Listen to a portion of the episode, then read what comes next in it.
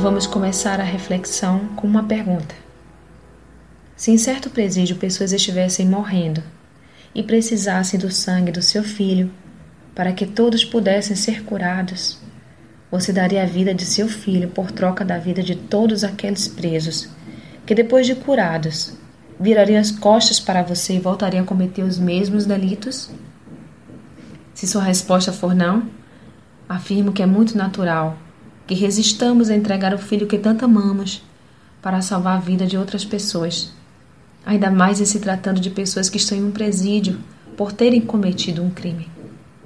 Agora, caso sua resposta tenha sido sim, imagino que tenha entendido a importância da salvação de tantas vidas em detrimento da vida do filho que tanto ama. Contudo, acho muito difícil que na prática permitisse que isso acontecesse. Mas Deus não poupou a vida de seu único filho por mim e por você também. Ele não precisava entregá-lo, mas assim quis, e por amor a nós o entregou.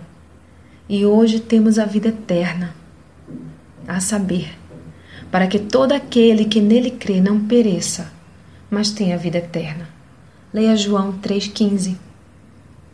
E apesar de todo esse sofrimento de Cristo, ainda há quem ironize e diga: Eu não pedi nada disso.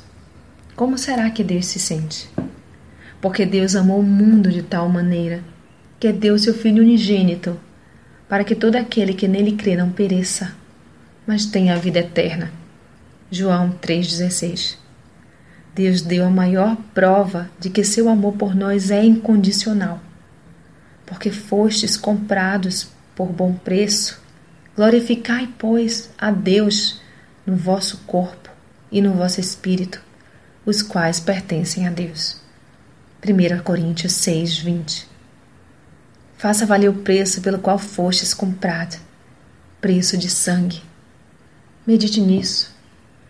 Sou Sayonara Marques. Minha página no Facebook é Despertar Espiritual Diário. Fique na paz de Deus.